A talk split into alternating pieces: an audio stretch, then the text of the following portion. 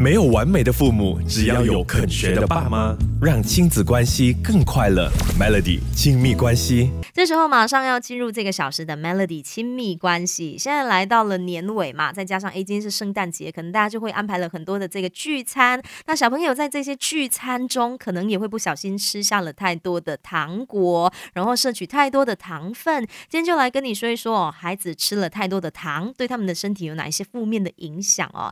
首先，我们先来说一。说美国儿科医学会哦，他们就呼吁家长不要让两岁以下的孩童吃任何有添加糖的食物。那像是两到十八岁的孩子，每一天摄取糖的这个分量呢，是希望每一天小于二十五克，也就是说不要超过五颗方糖的这个数量的哦。那来跟你说一说，孩子如果吃了太多的糖，对他们有哪些负面影响哦？首先，我们先说在学习方面啦，吃太多的糖会让孩子的记忆力。下降哦，也会影响他们的认知能力。那在发育方面呢，吃太多的糖是会导致他们长不高，会抑制他们生长激素的分泌的哈。而且小朋友他如果从小就是习惯吃糖的话嘞，他也很容易就是变得特别的挑食，那也容易蛀牙。那在神经方面呢，他们也会太过兴奋，然后会过动，甚至是会注意力不集中的哦。那在疾病方面呢，可能就会发生肥胖啊、过敏啊，或者是三高的。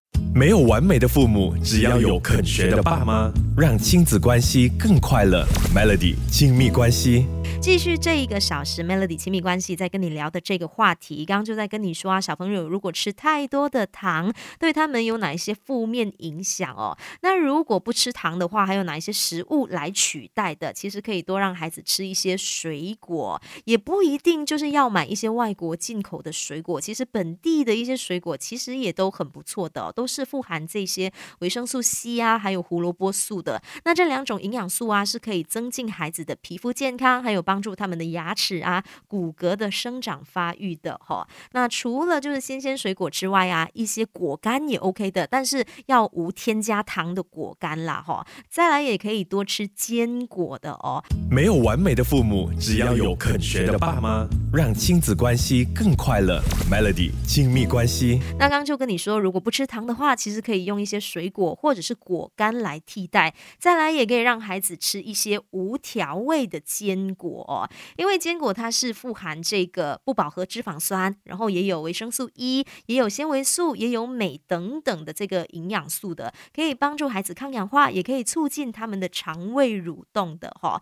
不过需要特别注意的就是坚果它的油脂比较高，所以建议一天也不要吃太多。你如果让孩子吃的话，可能一天就是吃一汤匙的量，比如说五颗腰果或者是五颗杏仁果这样的量，其实就已经是足够的啦。但是也要注意。的另外一点就是坚果，它可能就是比较硬，然后颗粒也比较大。如果是给年纪比较小的孩子吃的话呢，可能就是要切碎了再让他们吃，或者是磨成粉再给他们吃，这样子会吃的比较安心又健康。那最后要提醒家长的就是，我们在日常生活中啊，平时就应该要灌输孩童正确的观念啦，要让他们知道说饮食均衡的重要性，那孩子自然的也就能够减少他们吃糖的这些念头啦。